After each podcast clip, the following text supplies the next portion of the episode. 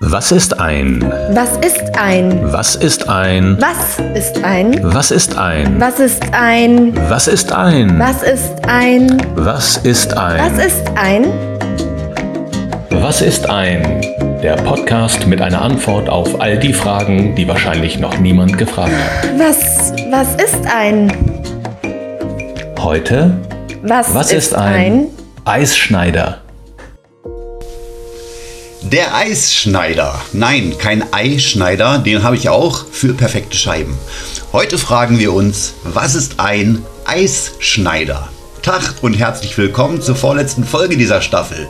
Ja, ich stehe gerade ein wenig in der Bedrohung, muss ich sagen.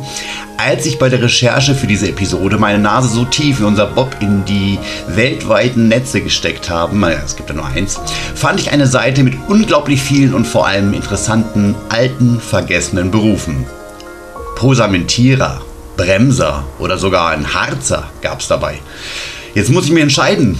Höre ich auf euch, meine Hörer, meine Freunde, meine liebsten Menschen auf diesem Planeten oder spiele ich Imperator Diktator und mache statt dem von euch gewünschten Thema, welches ich in der nächsten Folge bekannt geben werde, einfach mit großartigen und spannenden Berufen weiter. Gebt mir doch einfach ein Feedback auf Instagram. Was ist ein Unterstrich Podcast oder auch per Mail was ist ein Podcast at gmail.com. Zurück zum heutigen Thema. Der Eisschneider. Wie so oft zuvor gehen wir erst einmal dem Wort selbst an den Kragen.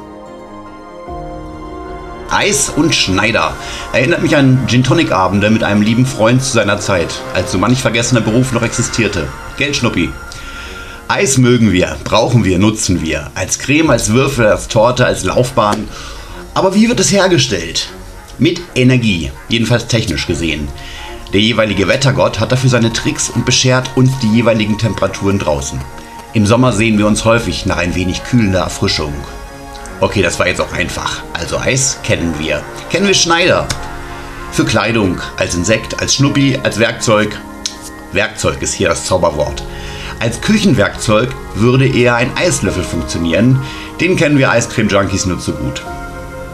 Wir schneiden maximal. Schneide ich eine Fürst-Pückler-Rolle oder mein geliebtes Viennette Blättereis. Aber dafür reicht ein Buttermesser. Wir gehen einfach an härteres Geschütz und sehen uns die klassischen Sägen einmal an. Denn damit kann man harte Gegenstände, die mitunter gefroren sind, zersägen. Und da sind wir. Der Eisschneider sägt Eis. Und wieder diese Frage, warum macht er das? Wir gehen zurück an den Anfang dieser Folge. Eis bzw. Kälte muss mit Energie hergestellt werden. Ah, was ist ein der Podcast über vergessene Berufe? Das heißt wohl, dass wir einige Zeit zurückgehen müssen und landen wieder in der vorindustriellen Zeit.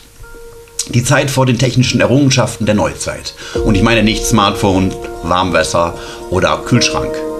Der Kühlschrank war zwar schon erfunden, aber so wie wir ihn kennen, sah er früher nicht aus. Der österreichische Begriff Eiskasten beschreibt das eigentlich noch sehr gut. Es war vor der Erfindung des Linde-Verfahrens durch Karl von Linde im Jahr 1876, welches mir physikalisch zu erklären ist, jetzt nicht möglich ist. Also, daher bin ich Schreiberling geworden.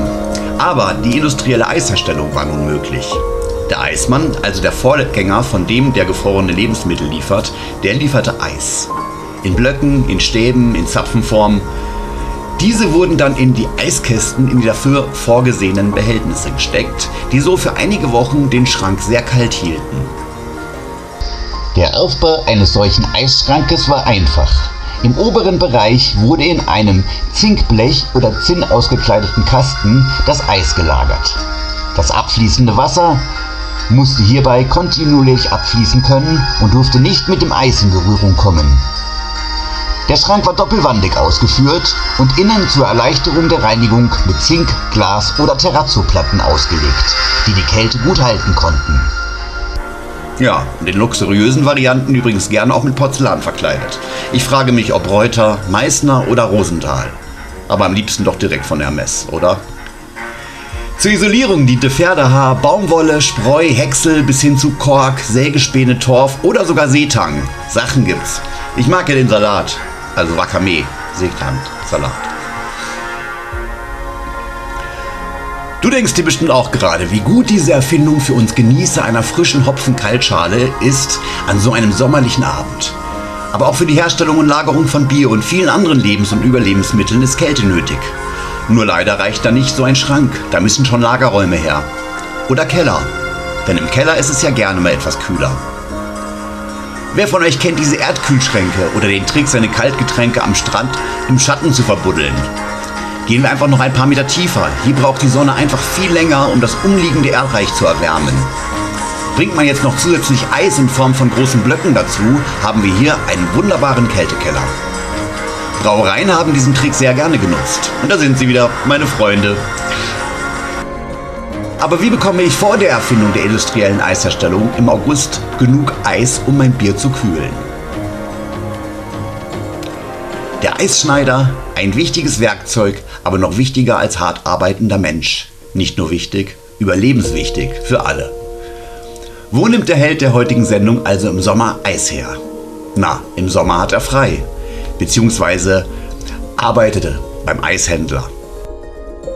Denn auch diese haben sich kühle Erdkeller gebaut, in denen sie das im Winter geerntete Eis bis in den Sommer lagern konnten. Geerntet. Klingt irgendwie schräg hier.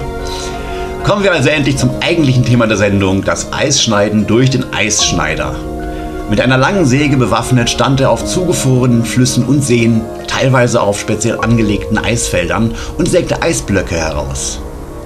Vor ungewisser Zeit wurde einer von ihnen von einem Touristen gefragt, ob die Arbeit nicht sehr anstrengend sei. Er antwortete nur, dass es ginge. Schlimmer wäre es für den zweiten Kollegen an der Säge. Der müsse auf der anderen Seite die ganze Zeit in dem kalten Wasser arbeiten und die Luft anhalten. Natürlich gab es keinen zweiten Kollegen unter Wasser. Durch ein Metallgewicht wurde die Säge hier in der Spur gehalten. Trotzdem anstrengend, aber sehr wichtig und sehr cool. Es dauerte übrigens noch gut weitere 60 Jahre, bis der Kühlschrank erst in Nordamerika und dann nach dem Zweiten Weltkrieg auch endlich in den meisten deutschen Haushalten zu finden war. Mir ist übrigens der dritte Eismann, der mit seiner lustigen Hupe und den leckeren Sorten am liebsten. Werden auch immer weniger. Und dann sterben sie irgendwann aus. Naja, solange sie bei mir in die Sendung kommen, erinnern wir, erinnern wir uns ja nur zu gerne an sie. Jo, das war's schon wieder für diese Woche. Danke, dass du bis hier dabei geblieben bist. Es macht mir wirklich Spaß, dich zu unterhalten. Bitte noch weiterhin fleißig teilen, abonnieren, bewerben und schwärmen. Infos zu allem findet ihr wie immer in den Show Notes und bei Instagram. Und ich überlege noch einmal, ob ich euren Wunsch nachgehe oder einfach übergehe. Ich denke, nächste Woche wisst ihr mehr.